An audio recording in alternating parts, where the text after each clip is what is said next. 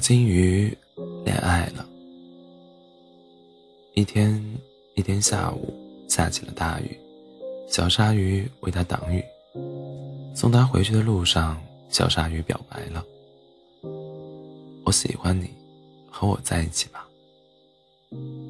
嗯，小金鱼脸脸颊红红的，害羞的答应了。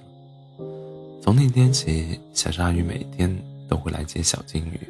给他送早餐，一起去图书馆，一起运动，一起逛街，一起看电影。他们手牵手逛遍了太平洋的每一个角落。每天晚上睡前，小鲨鱼都会给小金鱼打电话，给他讲故事，直到他睡着了才挂断。小金鱼觉得好幸福。突然有一天。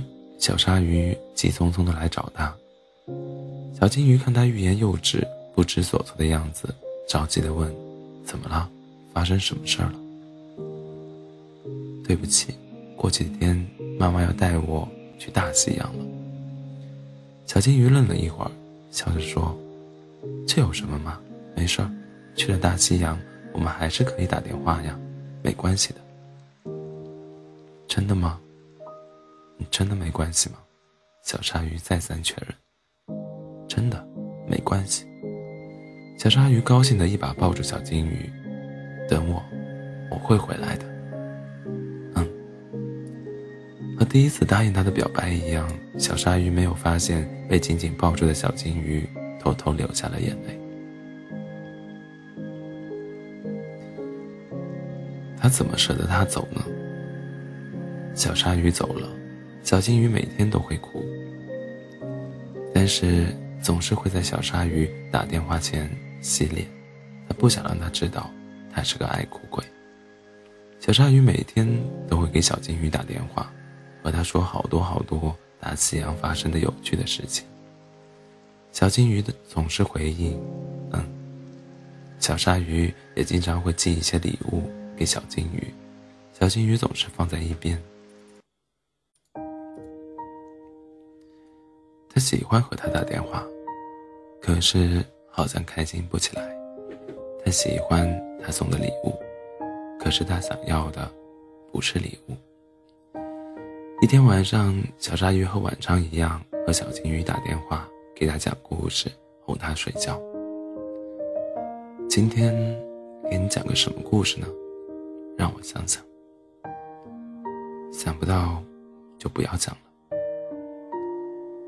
怎么了？不开心吗？小鲨鱼着急的问。对，我不开心。我每天都是一个人，我很难受。我一个人走路，一个人吃饭，一个人去图书室，一个人运动。我见不到你，每天只能听你说话。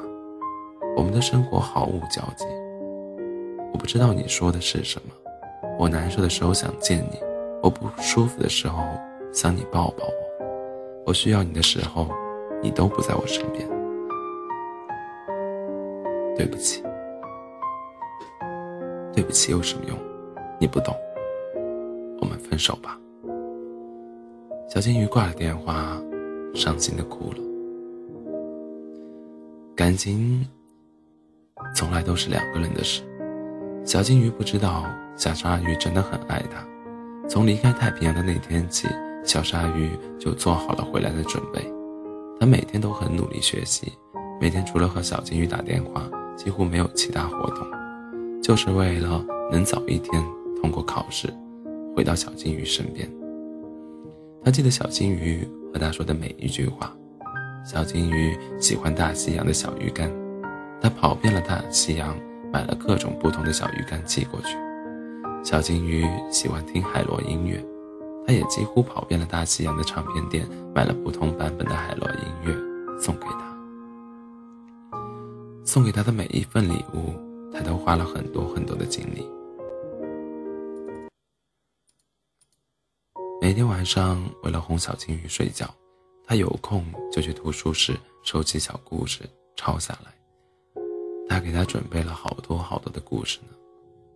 小金鱼睡着了，他都会偷偷亲一口，温柔的说一声晚安，才挂掉电话。小鲨鱼才不会把这些告诉小金鱼呢，他是个爱哭鬼，他才舍不得他哭呢。